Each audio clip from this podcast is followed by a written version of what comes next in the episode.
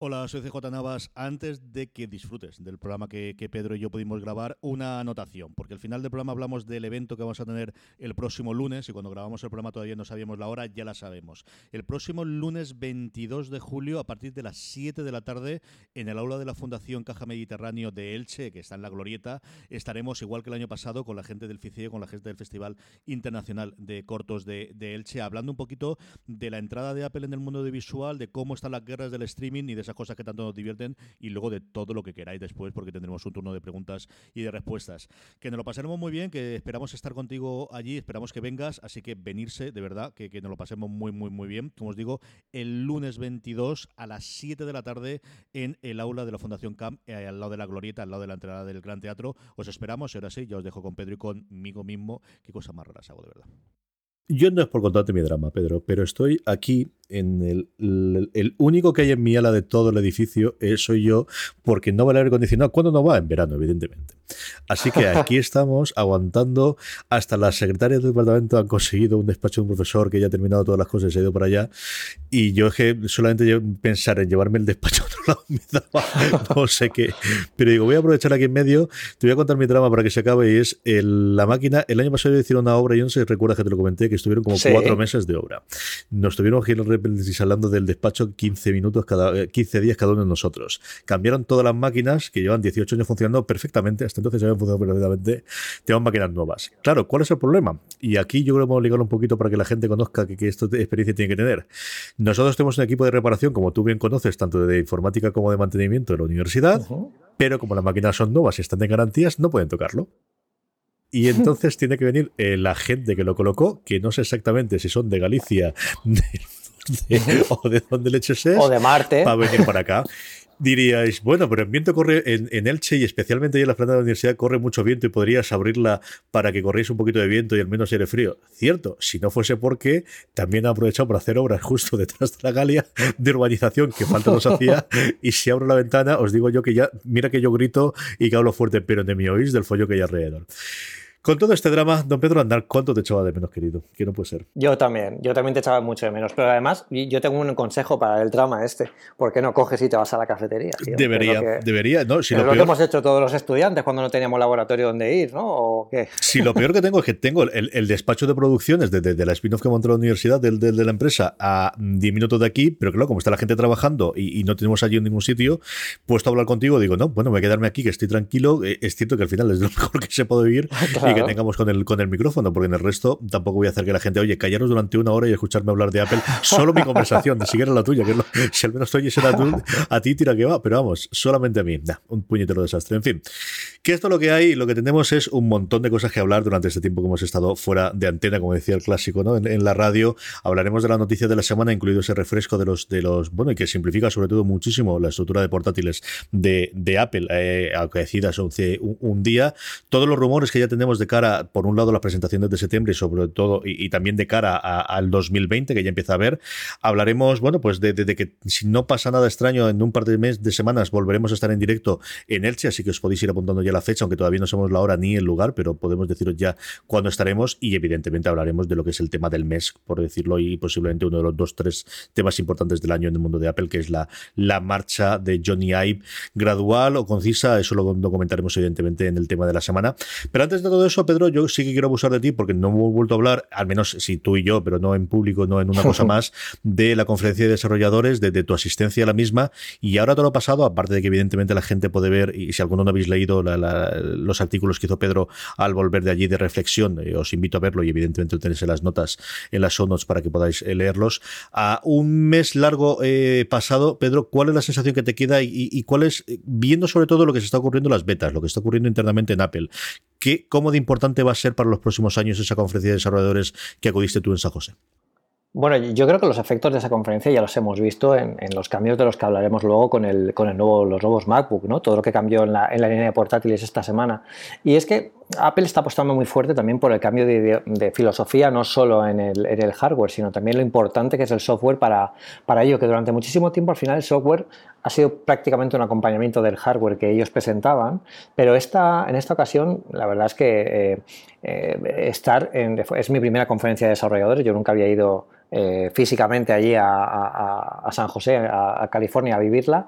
Y la verdad es que está muy bien porque, claro, normalmente la prensa eh, que van a esos sitios pues son medios de prensa, ¿no? Son, son especialistas en tecnología, pero son periodistas. Claro, yo voy en mi faceta de ingeniero, entonces tuve acceso, por ejemplo, al State of the Union, que es una de las eh, charlas más importantes que se dan en la, conferencia de desarrolladores, que lo podéis ver cualquiera conectándose a la página web y viendo el vídeo eh, que se puede ver en diferido ahora mismo y también se podía ver en directo en aquel momento, pero yo lo viví em, con el resto de desarrolladores por allí haciendo preguntas, eh, ilusionándose, viendo cosas, y la verdad es que ha habido tantos cambios, por ejemplo, el iPad OS, ¿no?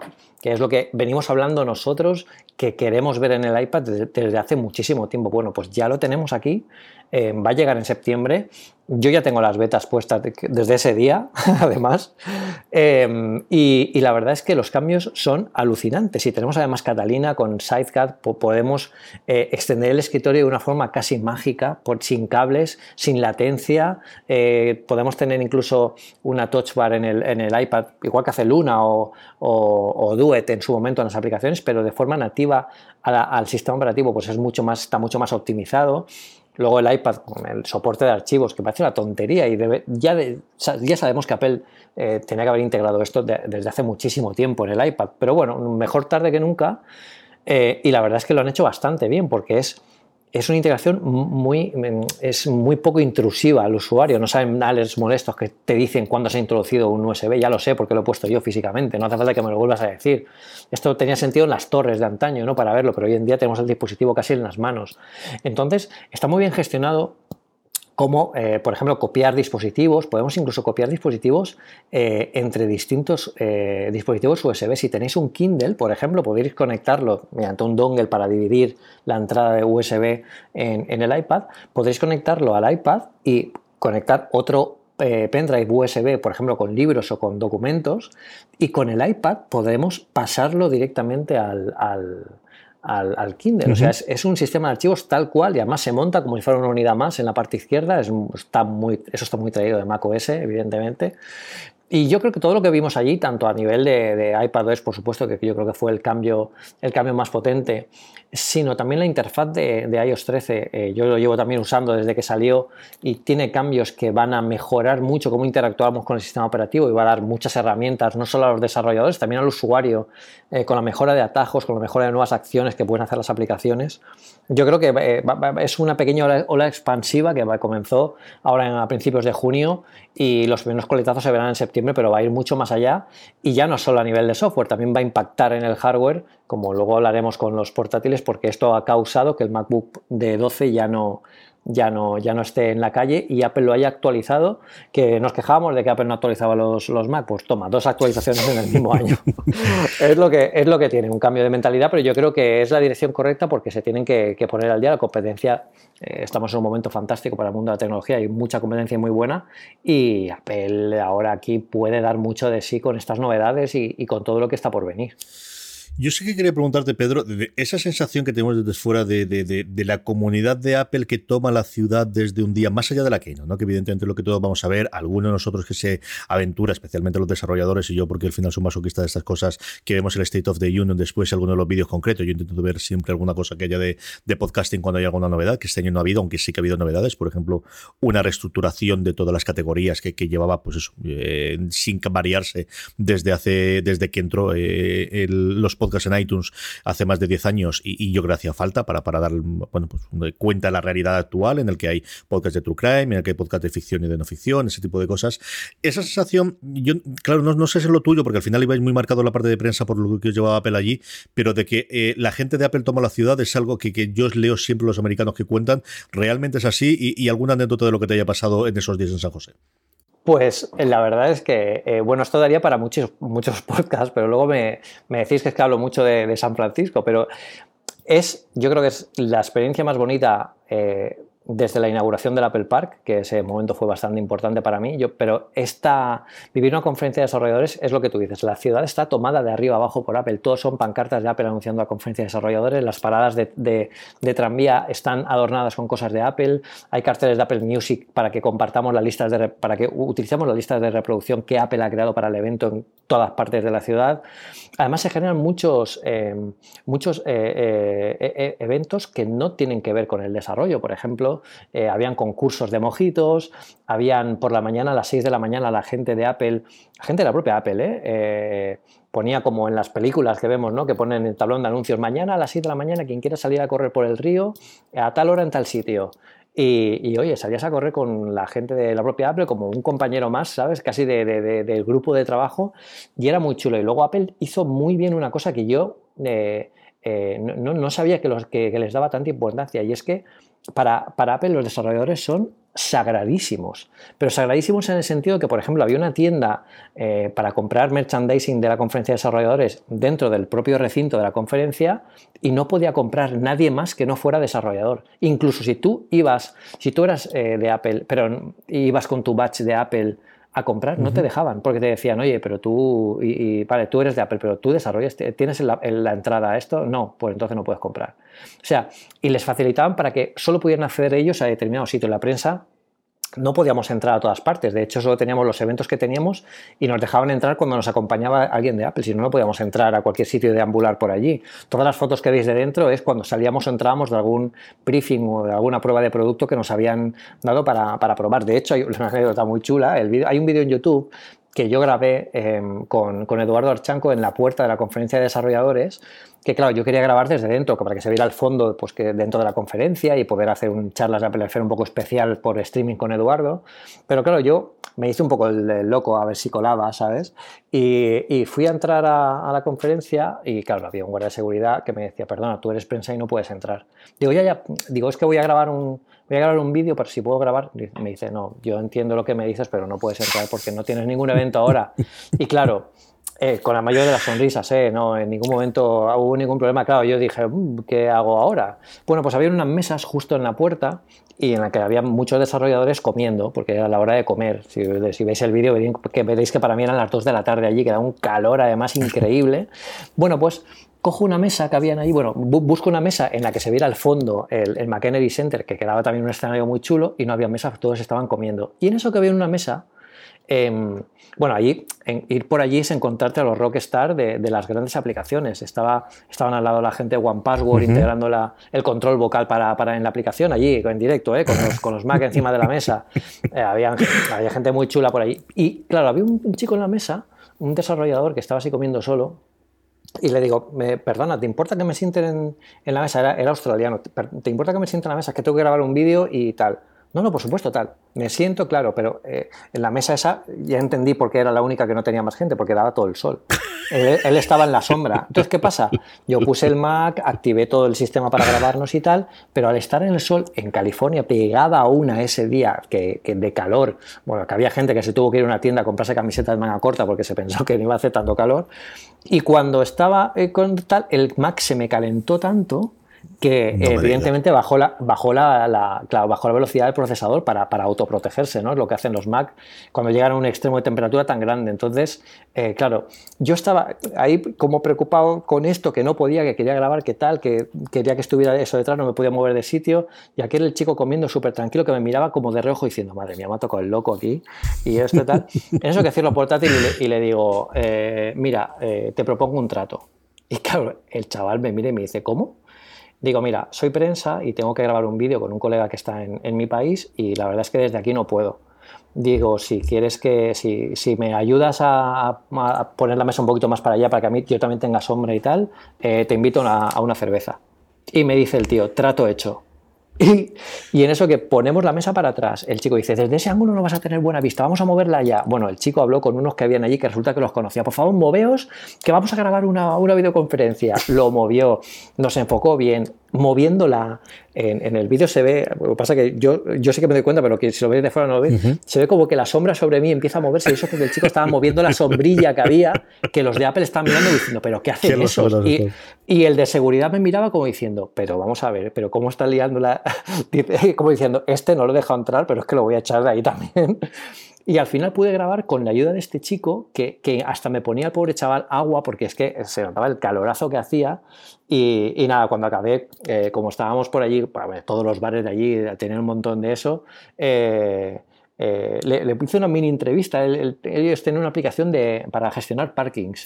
Y, y, bueno, pues aproveché para hablar, por ver de, de, por dónde había venido. Eso también da para otra, para otra historia, pero bueno, allí todo es así. Y, y, la verdad es que es, es increíble, porque una Keynote al final, el evento importante es la Keynote y luego nos dedicamos a sacar el artículo y ya acabado. Pero es eso, eh, aquí fueron tres días eh, de la Keynote, de la post-Keynote, revisando todo lo que, lo que se presentó, eh, acudiendo a, a charlas, a eventos, y la verdad es que fue, bueno, yo es, vamos, es, eh, para mí es casi como, como, bueno, como un sueño haber estado allí, pues, haberlo podido vivir en primera persona.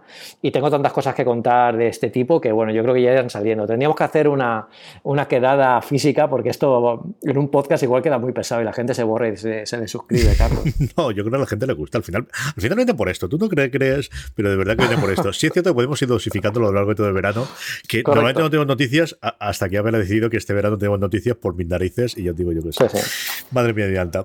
Vamos con ello, vamos a, primero con un poquito de repaso de noticias hasta que lleguemos a la más reciente, a la toda, bueno, pues la revolución que ha habido con, con los portátiles y, y, y, el hacha que se ha llevado pues, de, de, de, quizás la categoría más complicada que había de Apple a los simplificados que se ha quedado la cosita a día de hoy. Pero antes de eso, eh, empezamos a tener las betas, tanto públicas como privadas, empezamos a tener eh, curiosidades de cada una y quizás lo que más ha llamado la atención es esta cosa muy de Black Mirror, recordamos muy Black Mirror, que es que eh, el nuevo sistema operativo tanto para el iPhone como para el nuevo y recién bautizado iPadOS sin apellido de momento, no le han puesto un 13 ni le han puesto un 1 detrás, va, eh, en la última beta veíamos que tiene una posibilidad de corregir la mirada de las llamadas de FaceTime para que parezca que miramos la cámara en vez de estar mirando hacia adelante, que es una cosa que a mí me ha pasado constantemente, tanto cuando lo hago por FaceTime con el móvil como especialmente cuando hago con el ordenador, que no sé dónde mirar, dónde dejar de mirar, ni qué hacerlo.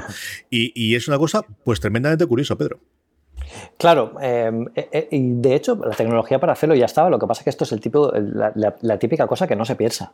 ¿no? Porque tú dices, mm, voy a utilizar la realidad aumentada para esto, pues, pues sí que se usa. Y aquí esto funciona de la siguiente forma. Tú cuando estás hablando con alguien por videoconferencia no miras a la cámara, miras a la pantalla, pero claro, en la cámara parece que estás mirando hacia abajo. Ahora tú miras a la pantalla y lo que ve el otro es que estás mirándole a él, a la, como si estuvieras mirando a la pantalla. Eso lo que hace corregir un poco es, detecta la, la, donde tenemos los ojos y eh, en lugar de que las pupilas miren un poco hacia arriba, miramos hacia abajo. Eh, de, con esto se pueden hacer muchas pruebas de si miras para arriba con la cabeza, tal. Lo corrige bastante bien. ¿eh? Recordad que esta gente es la que hace que los animojis aparezcan en realidad aumentada en nuestro cuerpo mientras estamos haciendo una videoconferencia también. O sea que mover una pupila para ellos, aunque parezca muy, como tú dices, de ciencia ficción, es bastante sencillo a nivel técnico y es una, es una cosa que, oye, es el, el detallito Apple, ¿no? Yo lo veo muy detalle tipo Apple.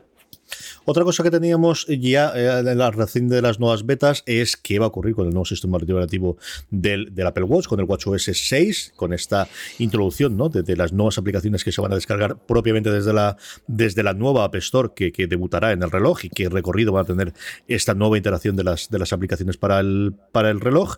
Y otra de las cosas que va a permitir, que también yo creo que, que bueno, confiábamos ¿no? con la llegada del App Store, es que se vayan a poder borrar por primera vez en la existencia del WatchOS eh, las aplicaciones que vienen por defecto eh, preinstaladas dentro del dispositivo. Sí, al final lo bueno que tiene todo esto es que, mm, bueno, tienes un poco más de control con el dispositivo y esto también lo hace más independiente. Por ejemplo, el tema de, borrar todas las aplicaciones y todo el cambio que ha dado, por ejemplo, con la tienda con la tienda de aplicaciones también, ahora permite que te puedas descargar una aplicación sin tener el iPhone. O sea, tú directamente coges el teléfono, el perdón, el reloj, te lo pones. Si tienes LTE, te conectas a internet, tú te conectas al App Store del, del, del reloj y te la puedes bajar directamente aquí. Son como tarjetitas. Eh, cada aplicación es una tarjetita y puedes ir viendo, hay categorías, puedes seleccionar. Está bastante bien, es bastante cómodo. Eh, quizá no para usarlo como método usual para bajarte aplicaciones, porque para eso es más cómodo tener el iPhone a mano, que al final sin lo acabaremos teniendo, pero oye, para una urgencia, para cuando necesitemos algo, está muy bien. Y, y luego, eh, eh, Xcode 13, que es la herramienta de desarrollo que se utiliza para programar estas aplicaciones, por primera vez permite crear aplicaciones independientes totalmente para el reloj. yo estuve viendo una demo técnica de cómo se hacía esto y la verdad es que simplemente es marcar una casilla de verificación. ¿Quieres que esta app sea independiente? Marca aquí, la marcas y ya no te crea la, eh, el companion para, para la versión para iPhone, con lo que es bastante cómodo, es bastante rápido y es bastante fácil de hacer. Yo creo que Apple lo ha hecho muy bien este año en el sentido de que todas las grandes cosas que están introduciendo son muy fáciles de, implementar o se implementan automáticamente, con lo que facilita mucho la, tarea de los desarrolladores que, están viendo como que los miedos que tenían de compatibilidad, de cómo haré esto, de cómo tal, les están recortando mucho los, los problemas o los futuros problemas que puedan tener y eso está muy bien. Y una de las dos o tres noticias que vamos a ir comentando hoy, tanto en este como en Rumores, como luego en el vídeo Rincón, que han quedado ensombrecidas por la marcha de Johnny Ive, es un fichaje espectacular y que marca muy claro pues la tendencia que todos sabemos de, de, de, de, Apple y que entendemos que va a tener de la incorporación cada vez más de los procesadores ARM o de arquitectura ARM. Mike Filippo, que es alguien que ha tenido, bueno, pues ha pasado por todos. Estuvo en AMD desde el 96 al 2004, saltó a la competencia, saltó Intel de 2004 al 2009 y ha estado trabajando los últimos 10 años desde ese 2009 como arquitecto jefe de CPUs, o sea, ninguna tontería, y ojo al cargo, oh. de ARM, ha fichado por Apple, como digo, yo creo una noticia que en otras circunstancias hablaríamos muchísimo de lo que va a suponer, especialmente para los portátiles y para los ordenadores de sobremesa en un futuro, pero que ha quedado sombrecida y, y unas consecuencias que vamos a ver, desde luego, yo creo que en cuestión de uno o dos años clarísimamente, Pedro. Claro, aquí además la jugada es clarísima porque tienen al tío que ha estado en, Intel los últimos años, que conoce las arquitecturas de los procesadores de forma interna y, sabe gestionar equipos, eh, pero ah, y, puedo utilizar todo ese conocimiento para hacer que la transición a procesadores ARM para escritorio sean mucho más sencillos y además que también se alimenten los dispositivos móviles de, ese conocimiento. O sea, yo creo que es el jaque mate definitivo que nos faltaba por ver para saber que Apple va a apostar por esto. Que, va a apostar? No, que lleva ya apostando muchos años. De hecho, yo creo que seguro que tienen ya algún prototipo con ARM funcionando y, es cuestión de tiempo que se vuelva a repetir la escena esta de, que hizo Steve Jobs cuando anunció el acuerdo con Intel de eh, hemos estado compilando los últimos cinco sistemas operativos también para Intel y están funcionando en ese ordenador que veis ahí encima de la mesa. Pues esto yo creo que está a punto de pasar con ARM, quizá no de forma tan, eh, bueno, tan, tan, tan teatral como lo hizo Steve Jobs, pero yo creo que sí que veremos un primer Mac con procesadores ARM y todas las papeletas eh, lo tiene el, el nuevo MacBook que ha acabado de desaparecer tal como lo conocemos. Y enlazamos precisamente con lo que dice Pedro, y es que eh, eh, hace dos días, el, bueno, el 9 por la, por la tarde, en el, por la mañana para los americanos, por nosotros por la tarde, con el lanzamiento de esa especie de promoción que tiene anualmente Apple de la vuelta a la universidad, más que el del colegio, ¿no? Más que la vuelta a clase, que de inicio prepara que la gente que va a entrar a la universidad, pues, pues se ve que hay esa tradición en Estados Unidos de equipar a los chavales y comprarles como mínimo un portátil nuevo.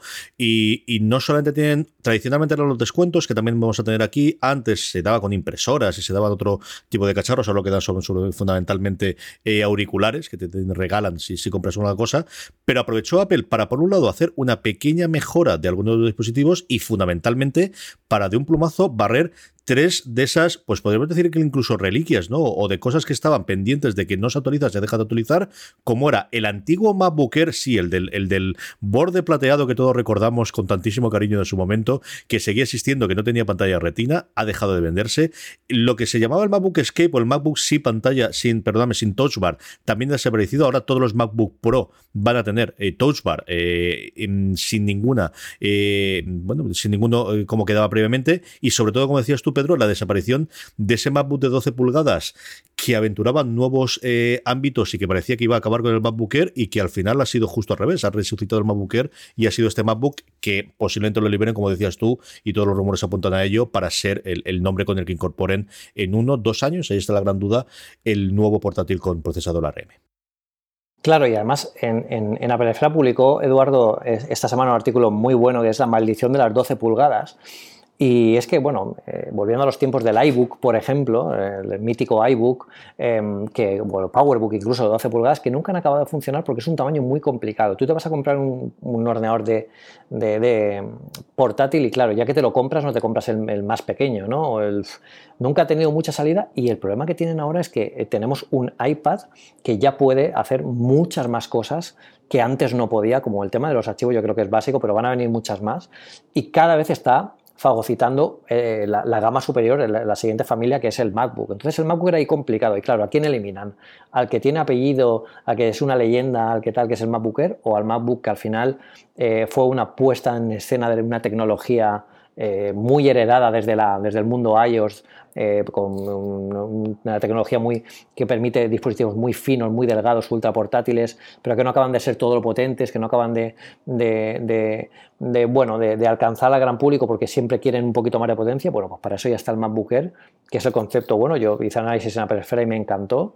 Y, y, yo creo que el, que el MacBook como tal eh, si vuelve, quizás podría volver como, un procesador con, procesador ARM. Yo creo que es una, buena idea para diferenciarlo, para que sea un poco el puente entre eh, el iPad Pro y, el MacBook Air, eh, entre estos dos mundos. ¿no? Un, Mac eh, con una tecnología que sea más potente que el MacBook que conocemos ahora mismo, pero que no llegue, por ejemplo, a lo que, a lo que tiene el MacBook Air hoy en, en portátiles. Yo creo que se podría entender.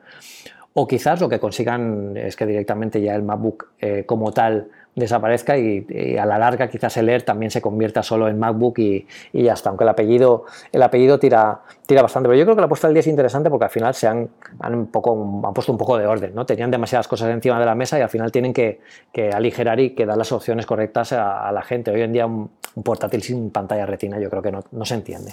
Sí, yo creo que una de las grandes cosas que quedaban ahí pendientes, junto con la complejidad que de alguna forma tenía, ¿no? Yo creo que el resto de los dispositivos o de las categorías o de las, de las, de las familias yo creo que siempre tenemos de, bueno, si quieres esto, quieres esto, ese es el que tienes que comprar. Yo creo que si había alguna diferencia de eso era dentro de, los portátiles y yo creo que se han simplificado mucho. Y en paralelo se ha hecho, bueno, pues una pequeña mejora de los procesadores en algunos casos y sobre todo una bajada de precio de las ampliaciones de los discos duros, todos a día de hoy ya eh, afortunadamente de memoria sólida, que yo creo que ayudan a que se tenga, pues eso, 500 gigas o un tera, que hasta ahora la cosa estaba complicada porque se disparaba bastante y ahí ha habido un recorte bastante interesante de precio. ¿eh? Sí, sí, yo creo que también es uno de los motivos. Y al final toda la, tecnología, tiene que recomponerse y, eso da lugar a nueva familia de productos. Y los sistemas operativos, como digo, también han, catapultado que pase todo esto, ¿no? Porque al final el MacBook sí que tenía sentido a lo mejor en 2013 o en 2014 cuando salieron, pero ahora ya con todo lo que tenemos encima de la mesa, con el iPad Pro cada día eh, más, eh, que es más el centro de atención para hacer tareas que nunca habíamos pensado que se podrían hacer en, un tablet como tal. De hecho, eh, cuando se anunció iPadOS, Google eh, anunció que no iba a volver a hacer más tablets. Yo creo que está, si, hay algo claro en el sentido de que, mira, eh, han sabido coger, el concepto tablet o incluso el concepto tablet PC que tenía Microsoft mucho antes de que, de que saliera el iPad y llevarlo en la dirección correcta, que es eh, apostar por un sistema operativo móvil real y no una versión recortada de escritorio y a partir de ahí ir incorporándole las, las cosas con cabeza y con una buena interfaz de usuario, una buena experiencia de usuario y que vaya creciendo a partir de, esa base sólida de, movilidad. ¿no? Yo creo que es la dirección por la que apostaron, yo creo que han acertado tal como se está viendo con la competencia y ellos mismos y, y eso bueno, pues puede, llegar, puede dar lugar a varios reajustes en la gama, no solo en la gama, en la gama MacBook, quizás también incluso en la gama de iPhones eh, en el futuro. Sí, señor. Vamos con rumores, rumores. Y lo primero que tenemos es eso. Eh, este parece, contra todo pronóstico, mira cómo están cambiando las cosas en Apple y la remodelación, que no sería la única remodelación que tengamos de los portátiles este año, porque podríamos tener un nuevo MacBook Pro de 13 pulgadas que llegaría tan pronto como septiembre con esa remoridada vuelta al, sistema de teclado que teníamos hace cuatro años antes de que empezase con todos los problemas con este mm, sistema de, mariposa que tantos quebradero de cabeza al menos a los en, los pequeños círculos de Apple está dándole Apple.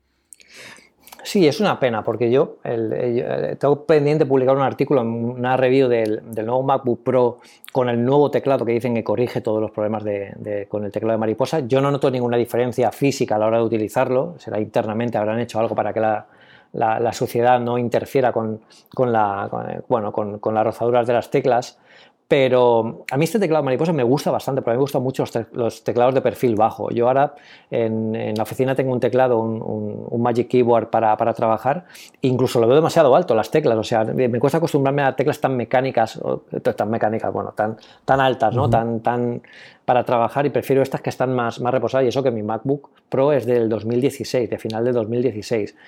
Pero bueno, eh, es posible. Yo no creo que volvamos a las teclas anteriores, sí que aún a algo intermedio entre lo que había antes y lo que hay ahora. ¿no? Han aprendido muchas lecciones y esperemos que, se haya solucionado. Los nuevos MacBook que han salido ahora eh, llevan, llevan el teclado del último MacBook Pro, el que he analizado yo hace, hace poco, que se supone que soluciona todos estos problemas, con lo que quizás Apple también esté un poco pendiente aquí a ver lo que, lo, que, lo que pase. Pero bueno, a ver este nuevo MacBook Pro de 13, si realmente llega en septiembre o, o con esta actualización que se ha hecho ahora, quizás se quede, se quede en esto. Lo que parece que podría volver, o lo que no sabemos es si para todo el mundo, solamente para el mercado chino, sería una nueva versión del Touch ID que se incorporaría en, un portátil, bueno, en un eh, nuevo eh, dispositivo móvil, un nuevo teléfono para, como decimos, para el mercado chino, donde por cierto las ventas vuelven a resucitar, ¿no? Después de una época de, baja caída y, de, y de, hundirse, parece que las cosas se está recuperando un poquito por allí por China.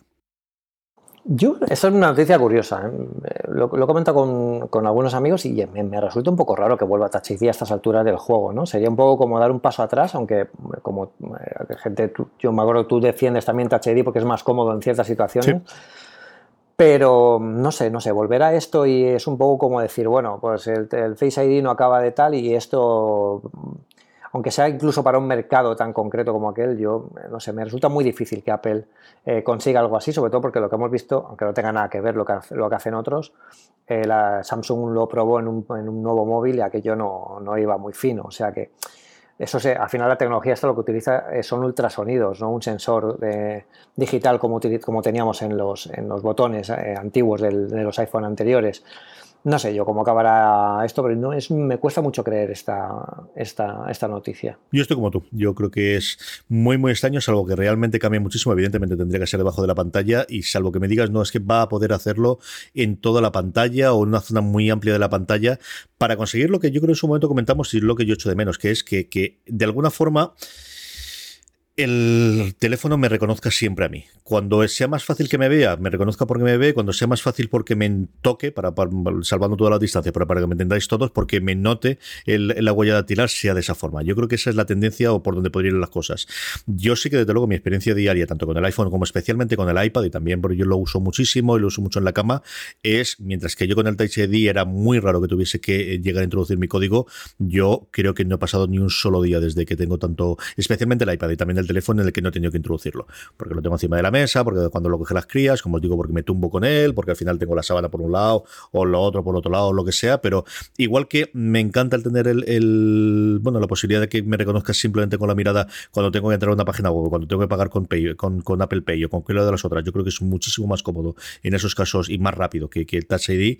El resto, yo sí que lo he hecho de vez en cuando. A veces en las es más sencillo que me vaya a reconocer por la huella dactilar que por, que por la cara con Face ID. ¿no? Y yo creo que sí veo posible eso, el, que al final vaya todo y la forma de venderlo sea, ahora ya olvidaros de Face ID o Touch ID, esto es, no sé exactamente, pero reconocerte en general y vamos a combinar 6, 7, todas las posibilidades que tengamos biométricas de, para toda casuística, siempre te vaya a reconocer el, el teléfono cuando tú quieras y no cuando tú no quieras. Es la única opción que la veo, porque si no, nuevamente, como decías tú, yo lo veo rarísimo y especialmente que hagan por muy china que sea China, veo rarísimo que hagan un móvil que solo quieran vender a un determinado lugar, siendo Apple. Lo vería más en otra compañía, pero siendo Apple que al final tienes dos, tres modelos como máximo al año, me parece una cosa tan extraña que vayan a hacer esto que yo lo descartaría, Pedro. Bueno, y aquí también pueden utilizar, por ejemplo, la inteligencia artificial eh, basado en, bueno, si te ha reconocido las últimas 10 veces, si estás en una localización de confianza, si estás tal, bueno, pues que se desbloquee solo tocando la pantalla mm. o eh, marcando incluso en qué lado de la pantalla tienes que tocar o, algo así para que se desbloquee. Yo creo que sería algo más orientado aquí que meter Touch ID como, tal como lo conocemos debajo del móvil. Lo veía, ahí lo vería más, más no sé, y, un móvil específico para China, es que no, no, lo acabo de ver. No, nunca ha pasado eso anteriormente en, Apple. Si lo hacen, eh, bueno, tendrían que explicarlo muy bien porque imaginar un iPhone que solo se vende allí, pues evidentemente la gente también lo va a querer aquí. Y eso también es, muy complicado, no es demasiada complicación para lo que Apple suele, suele hacer. Y del rumor que Pedro y yo no nos creemos, al que tiene toda la pinta que va a ser así, que es la nueva estructura de mm, múltiples cámaras dentro de los, al menos del, del, del, más caro de lo que llegan de los nuevos iPhone de septiembre, y ya te empezamos a tener renders distintos con distintos tamaños de esa estructura con tres cámaras que podemos mm, apuntar todos los rumores, y yo creo que esto ya lo podemos dar casi, por cierto, Pedro, a las alturas que estamos y conociendo cómo funciona la distribución y cómo funciona sobre todo la, pues eso, el, toda la cadena de montaje, la cadena de producción de Apple, que esto va a ser la estructura del nuevo iPhone de cara a septiembre. Sí, no, no, además está clarísimo. Lo que pasa que es al final lo que también hemos comentado alguna vez esto, eh, los renders y tal, bueno, los renders lo que dicen es que tiene tres cámaras y lo ponen tal como está ahora mismo la doble cámara, pero eso no significa que el modelo vaya a ser así. Luego también hay que verlo en persona, las cámaras pueden ser más pequeñas, pueden estar mejor integradas. Yo qué sé, e, es, es algo eh, más algo que hay que ver más en persona para, que, para, que, para, para ver si funciona o no funciona a nivel, a nivel de diseño. ¿no? Y aquí ha pasado siempre en, cuando, cuando salió el iPhone, por ejemplo, el iPhone 10, que salieron los rumores de cómo iba a ser la parte trasera, también la gente se echó las manos a la cabeza. Cuando salió el iPhone 6, el iPhone 6, no, perdón, el iPhone 7 también con doble cámara, también la gente se echaba, no, esto no puede ser, esto no es un diseño Apple. Luego fijaos que sigue considerando un, diseño muy bonito. Al final aquí eh, hay que tenerlo y también hay que ver si adelgazan el, el, teléfono en sí mismo, con lo que las cámaras también quedarían mejor es, un poco ver cómo lo, cómo lo puede hacer Apple, pero no nos fiemos de estos renders porque luego mm, quizás en, cuando lo veamos con el diseño final y tal como nos lo presente Apple, eh, puede ser distinto, pero vamos, yo apostaría que la triple cámara eh, va a estar. Aquí la gran incógnita es para qué se va a usar esta triple cámara, si va a conseguir un zoom óptico más potente del, doble que tiene ahora mismo el, iPhone o qué puede ser para realidad aumentada, realidad ampliada, eh, realidad virtual, habría que ver, pero desde luego la fotografía digital, eh, sobre todo eh, teniendo en cuenta que estamos con Instagram, con tantas redes sociales que tienen tanta importancia en la fotografía, eh, es más importante que nunca. Yo aquí también pediría a Apple, si está pensando en cruzar esas cámaras de detrás, que no se olvide de la de delante, que yo creo que se está quedando bastante atrás. Sí. Indudablemente. Video Rincón, esta semana, otra de las cosas que quedado desconocidas por la marcha de Johnny Ive, que ya llegamos, ahora mismo comentamos, hablamos un poquito de ellas, ha sido, pues, eh, ocurre de vez en cuando. Yo no digo que sea una cosa inédita, pero no suele ser nada habitual y, menos de una cosa tan extemporánea y tan fuera de, del ciclo habitual de, bueno, cuando tiene una presentación ellos. Y es que Eddie Q dio una entrevista a GQ, además GQ inglesa, si, si, yo no recuerdo mal, hablando, pues, un poquito de todo, ¿no? Hablando, evidentemente, de los esfuerzos de televisión, hablando también un poquito de cómo se queda eh, o cómo va a quedar Apple Music y iTunes ahora con la nueva configuración a partir de, Catalina y hablando también y recordando un poquito a Steve Jobs y hablando un poquito pues eso que al final se nos olvida pero Eddie es el responsable final por debajo de, Tim Cook de todo el esfuerzo de audiovisual especialmente de las series y de la producción propia que nos va a llegar dentro de unos meses Pedro no, yo lo que quiero decirle a DQ es dónde está Harry Seldon. Yo quiero ver la fundación, el tráiler, lo digo siempre. Y creo, creo, no, no recuerdo si, porque en la conferencia de desarrolladores habían, estaban todos los de Apple. Yo creo que si no me crucé a Eddie Q, lo vi de lejos solo, y tiene que haberle dicho, Eddie Q, ¿dónde está lo mío? ¿Dónde está lo mío? ¿Cómo, lo mío? Lo, claro, ¿qué es lo mío, tío? O sea, no, yo creo que, que, tienen ya que dar pasos agigantados. Y ayer estuve probando la última beta de tvOS en el, en el Apple TV 4K y bueno, tiene una pintaza o sea, yo creo que aquello va a pegar un petardazo muy fuerte porque el diseño es muy chulo, se, maneja de forma muy chula, tiene un montón de cosas tipo iOS. Ahora cuando pones en reposo el, Apple TV aparece un, menú deslizante como si fuera un panel de control pequeñito en la tele para ponerlo en reposo. Van a haber cambios muy chulos y aquí lo que nos falta ya es ver que desembarquen a lo grande y que digan ya fechas, que digan precios y que digan planes porque, porque septiembre va a estar ahí. Yo creo que eh, aprovecharán el, impulso y el el foco mediático que tiene la, presentación de los nuevos iPhones eh, a principios de septiembre para que, para, anunciar algo así, seguro. Yo creo que sí, más habiéndolo hecho con For of the Mankind, que parece que es lo que está más adelantado y más eh, recorrido, habiéndolo hecho la conferencia de desarrolladores, que para mí fue una sorpresa el que pusiesen ahí el tráiler de, una de las series que más ganas tengo de ver. Q habla de alguna de las series, habla de lo mucho que le está gustando Dickinson y lo que ha aprendido gracias a ella, habla de la serie de, Jennifer Aniston y de, bueno, Steve Carell también y de, y de la productora ejecutiva y, la otra, otra coprotagonista, que es eh, Reese Witherspoon. Eh, además habla de ella Mm, utilizando para la defensa de todo lo que se acusa de que va a ser todo solamente familiar y dice, no, vamos a tener un poquito de todo a ver qué es lo que ocurre. Al final estas cosas, pues lo de siempre, es más sencillo hablar de las series cuando las veamos las series. Mientras tanto, va a tener muy poquita cosa más que comentar. La entrevista no está mal del todo, hay momentos en los que me gusta más y menos, al menos con las anécdotas de, Steve Jobs y lo que cuenta de, la vuelta y, ese intento de hacer una empresa que dure 100 años. A mí esa parte sí que me ha gustado bastante, bastante y tenéis eh, entera, de luego en GQ y el, análisis y el comentario de los principales momentos en, en Apple Esfera. Vamos con Johnny. ¿Dónde estabas tú cuando te enteraste que se iba? Pues estaba tomándome algo en una terracita en Barcelona. Y de repente, pues bueno, no os diría que fue como cuando le pasó lo de Steve Jobs y cuando Tim Cook y tal, pero de repente me empiezan a llegar mensajes, me llama Eduardo, me, y dije yo, bueno, ¿qué ha pasado ahora? Y nada, era esto, era, era lo de Johnny que no fue tanta sorpresa como la gente se espera. Mm, yo creo que era algo que eh, en algún momento tendría que llegar. Es más es más, es más normal de lo, que la gente, de lo que la gente se piensa, porque en las grandes empresas, cuando alguien llega a un punto muy alto de expertise en algo, em, normalmente lo que hace es o monta su propia empresa y, coge a su antigua empresa como cliente, eso es súper habitual, eh, o también puede ser el lado contrario, que tú tengas un externo trabajando para ti que tenga mucho conocimiento y al final lo contrates eh, para, que trabaje para ti. el caso de Johnny Ive, yo creo que él, eh, mira, voy a contar una, anécdota que me recordó el otro día Eduardo Archanco en un charlas, que es de fundación, de ese libro que estáis todos queriendo ver en Apple TV Plus cuanto antes. Y es que, bueno, el emperador, esto se puede considerar spoiler, no, sea, bueno, si no habéis leído tenéis que leerlo, así que... Em, el emperador tenía un jardinero y a ese jardinero, por hacer tan bien su trabajo, lo ascienden, lo ascienden, lo ascienden hasta que casi lo alejan de los jardines para hacer otras tareas. ¿Qué pasa? Pues que al final el jardinero mata al emperador. Entonces, yo creo que algo muy parecido ha pasado aquí, ¿no? Yo creo que Johnny Ive era un tío que estaba muy metido, él siempre ha dicho, que quería estar dentro del proceso de, de, diseño, quería ser parte de él, le importaba casi más el proceso de diseño que el producto final. Y aquí se está un poco dedicando más al producto final Apple ahora es una empresa ya muy complicada de, gestionar a nivel de diseño, muy complicada, no, es, tiene muchos retos. ¿Por qué? Porque un teléfono hace 10 años podías pensarlo de mil formas distintas. No hay más que ver cómo se imaginaban el iPhone antes de que saliera, o sea, podía ser... Pero hoy en día es un rectángulo con una pantalla. O sea, no, puedes, ah, o lo haces más pequeño o, ya está, no se puede hacer más delgado, puedes meter más tecnología, pero eso ya no es parte del diseño, es parte de la arquitectura eh, interna del, del esto. Entonces yo creo que Apple Perdón, que Johnny Ive aquí lo que quiere es, dice, bueno, pues yo voy a dedicarme también a otras facetas del diseño, como pueden ser arquitectura, como pueden ser eh, muebles, ¿por qué no? Como pueden ser otro tipo de dispositivos electrónicos.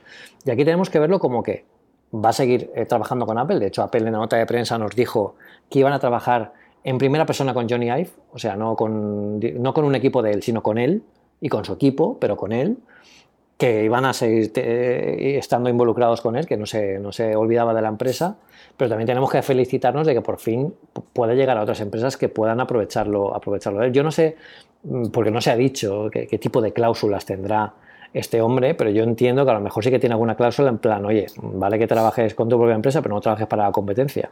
Eso podría, podría ser, aunque igual a Samsung le, hacía, le haría falta. A ver, yo aquí tengo un montón de cosas que, que, he pensado a lo largo del tiempo, más, más lo que he leído y lo que he oído en podcast y, yo creo que Johnny se fue hace mucho tiempo.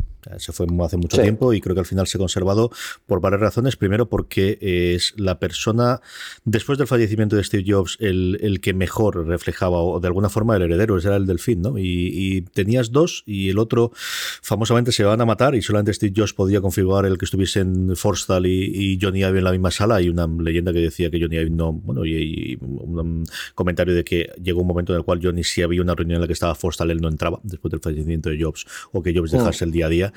Y al final fueron los dos responsables mucho más hábil desde luego en la primera época, y al final, eh, desde luego todo el mundo lo reconocemos por el iPhone, pero su primer gran acierto de alguien que ya estaba en Apple cuando vuelve eh, Steve Jobs, que no lo rescata, Steve Jobs no lo encuentra a Forsta como a Forstall o como, como alguno de los otros grandes ejecutivos que hay a día de hoy cuando se va a Next, cuando vuelve, sino que estaba dentro de Apple, que estaba dispuesto a largarse de Apple, que es esa, bueno, pues ese, mm, diría, amor a primera vista, y realmente es así, ¿no? Ese flechazo que, dicen los, mm. los comentarios o, las, las biografías que reciben, lo que tienen la primera vez cuando Steve Jobs vuelve y descubre a este gigantón inglés en la, parte de diseño de Apple y junto hacen pues realmente lo que convierte a Apple en la Apple que conocemos a día de hoy y, le da funcionamiento. Era, era, que le cuestionaba. Mm. Y yo creo que eso es importantísimo para entender la relación entre Jobs y, Ive. Era una persona que eh, estaba la empresa casi en la ruina.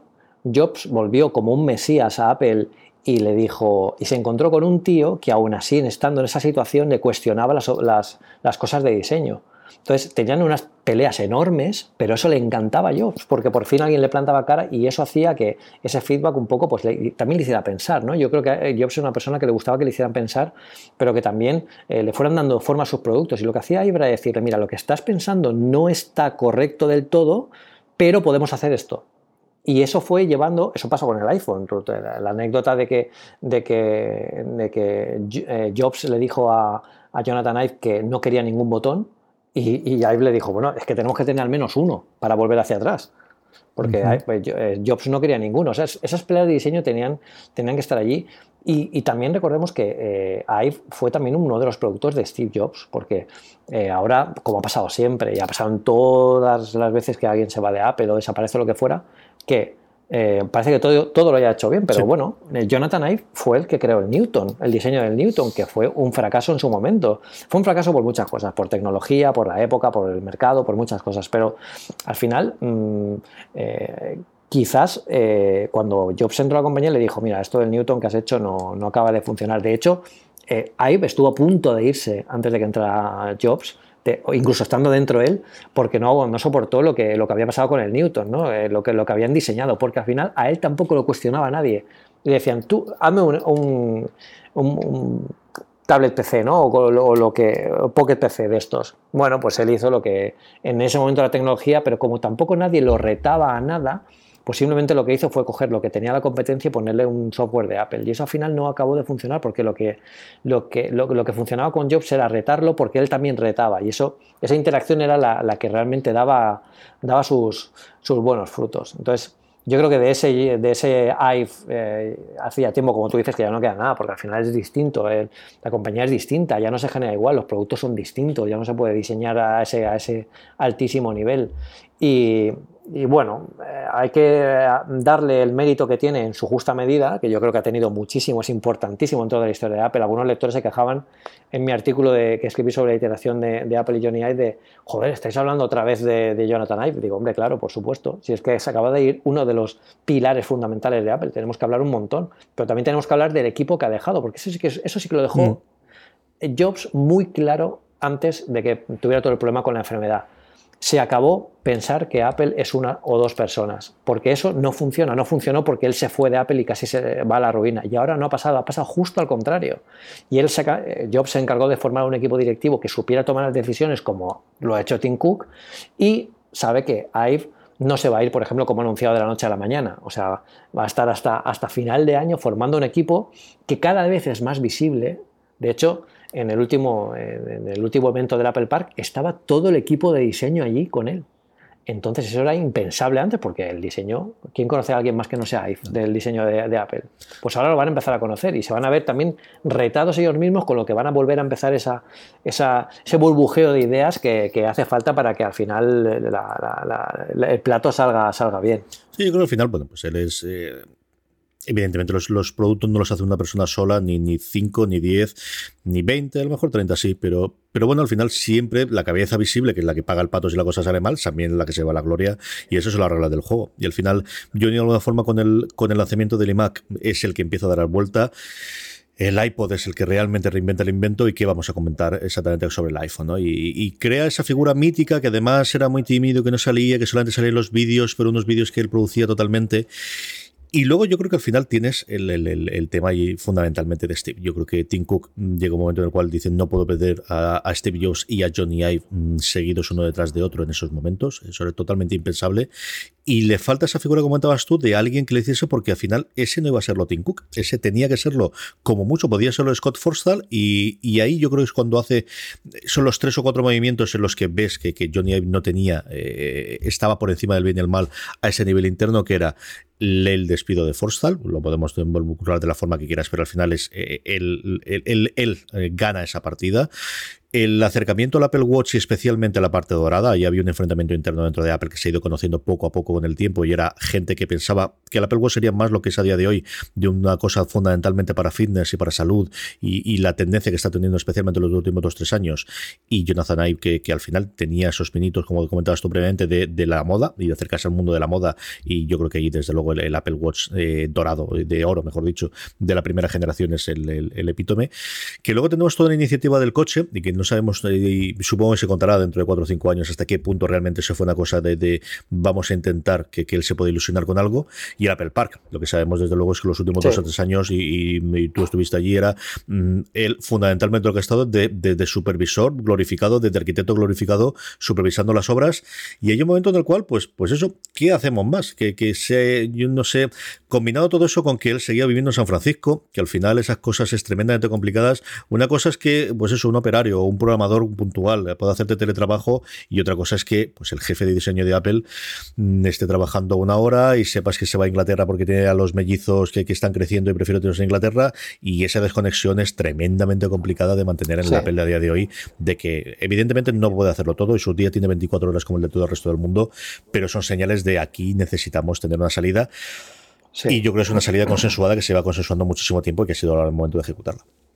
Sí, sí, sí, sí, Yo creo que han tenido en cuenta muchos, muchos factores, pero yo creo que al final todo esto también va a ser bueno para Apple. Eh, aquí no hay que ser pesimista porque todos los cambios al final impulsan nuevos retos y nuevos modelos de, de trabajo. Yo creo que eh, quizás es lo que hacía falta ahora para, para los futuros, los futuros eh, diseños y también teniendo en cuenta que este pequeño, este ADN de Apple que tenía Johnny Ive ahora está en el resto de, de, su, de su equipo y que se puede seguir contando con él para alguna decisión estratégica que se tenga que tomar en diseño que va, a seguir estando ahí, con lo que yo creo que va a ser bueno a la larga también para, para, para Johnny Ive, para el resto de la industria, porque vamos a ver qué nuevos productos made in Johnny Ive vamos a ver eh, fuera de Apple.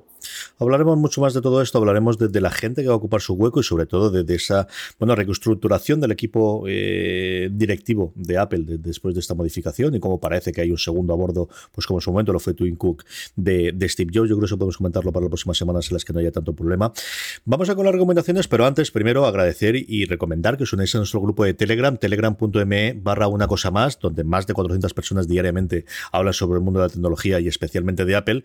Y aprovecho también este momento para anunciaros, aunque lo recordaremos y lo diremos ya con, sobre todo con la hora y el lugar, que si no pasa nada, igual que el año pasado, eh, Pedro y yo eh, hemos vuelto a ser invitados por el Festival de Cortos de, Elche, por el FICIE, para hacer una charla dentro de la semana que tienen de proyecciones y de charlas eh, en paralelo. Hablaremos un poquito de las guerras del streaming y del peso de Apple que puede tener en las nuevas series. Pedro volverá a quejarse de que todavía no tiene ni siquiera un mal tráiler que echarse la boca de Fundación, o si han puesto el tráiler de Fundación, yo creo que no, pero si lo hacen, solo va a hablar una hora y media de eso.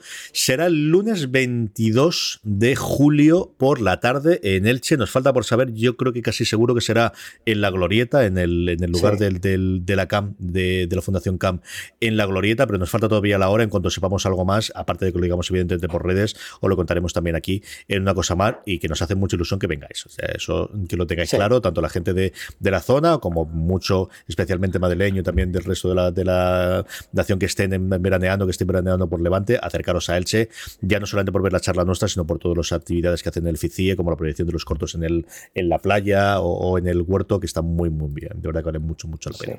Yo creo que el lugar, el lugar además es muy chulo, porque además es el centro de Elche y hay un montón de, sitios para ir a tomar algo. O sea que incluso luego nos podríamos plantear hacer esta, esta quedada informal para, para seguir eh, bueno, hablando un poquito de todo esto. Pero va a estar mucho. El año pasado nos lo pasamos muy bien. Vino bastante gente. Eh, la, verdad es que me, gustó mucho compartir con, con, la gente todo aquello. Y este año hay un montón más de cosas de, de, las que hablar. Con lo que si os estáis por, por Alicante, por Elche o por, por ahí o de vacaciones allí, pasad y es completamente gratis. O sea, pasad a vernos y hablaremos un poquito de todo. Terminamos con las recomendaciones. Pedro, ¿qué recomendamos esta semana? Pues mm, yo voy a recomendar un editor de Markdown, que, bueno, sabéis que es el estilo que se utilizan en, muchas publicaciones para marcar negrita, bueno, para marcar el estilo del, del texto, ¿no? Negritas, colores, cursivas, eh, anotaciones.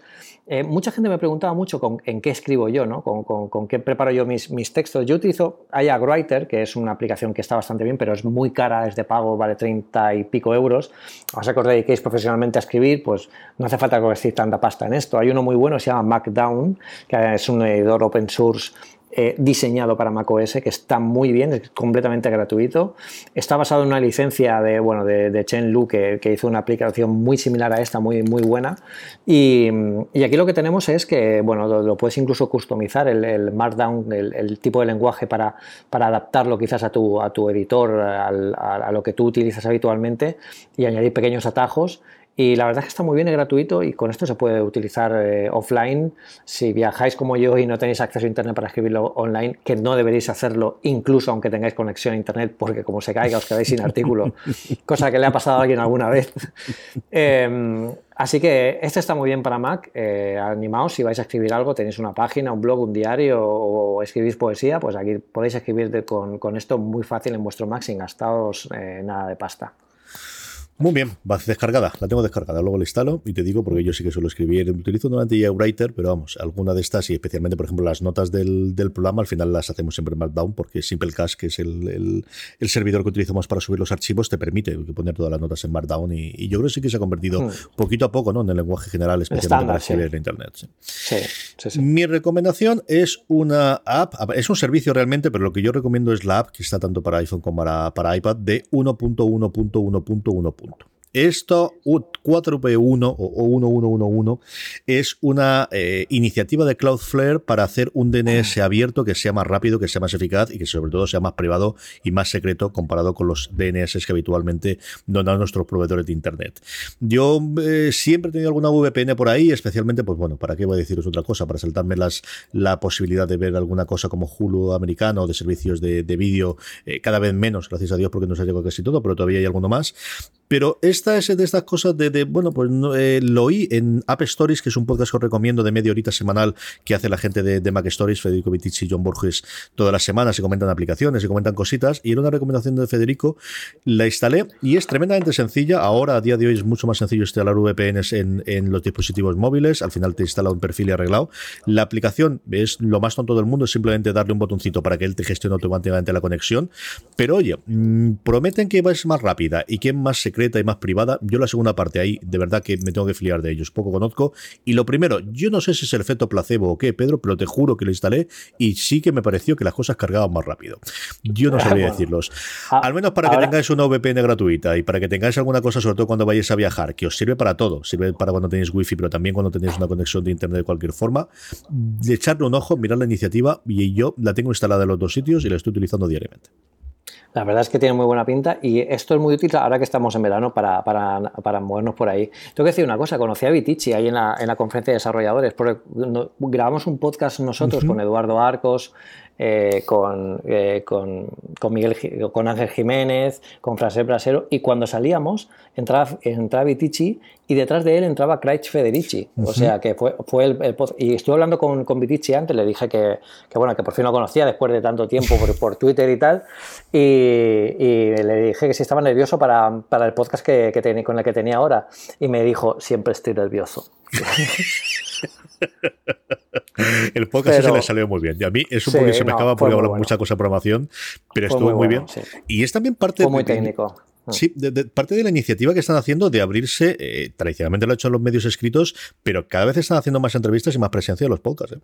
Sí, a mí me parece fantástico, porque al final es el contacto con el que tienen con, con, con, la gente, ¿no? con, los, con sus clientes. Yo creo que además eh, Federico lo hace bastante bien. Yo además le felicité por todo el trabajo que hacía, por, por los artículos, por sobre todo por el podcast que está trayendo muchas miradas y además es como tú dices muy técnico con lo que no se queda solo en la superficie, sino que rasca un poquito más de todo eso.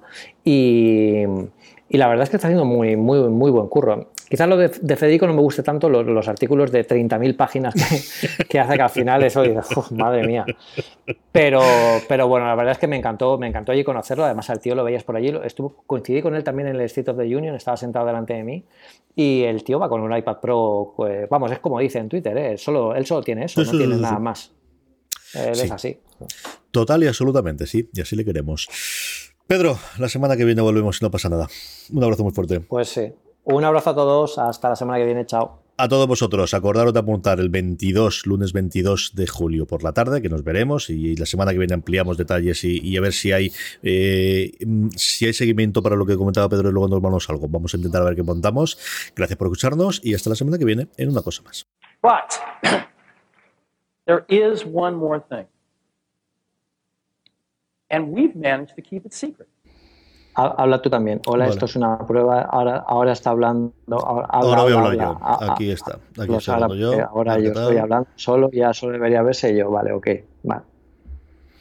Vale. Eh, espérate, vamos a repetirla porque no le he dado a grabar, ¿vale? Importante. Madre mía. El señor. Va a habernos matado.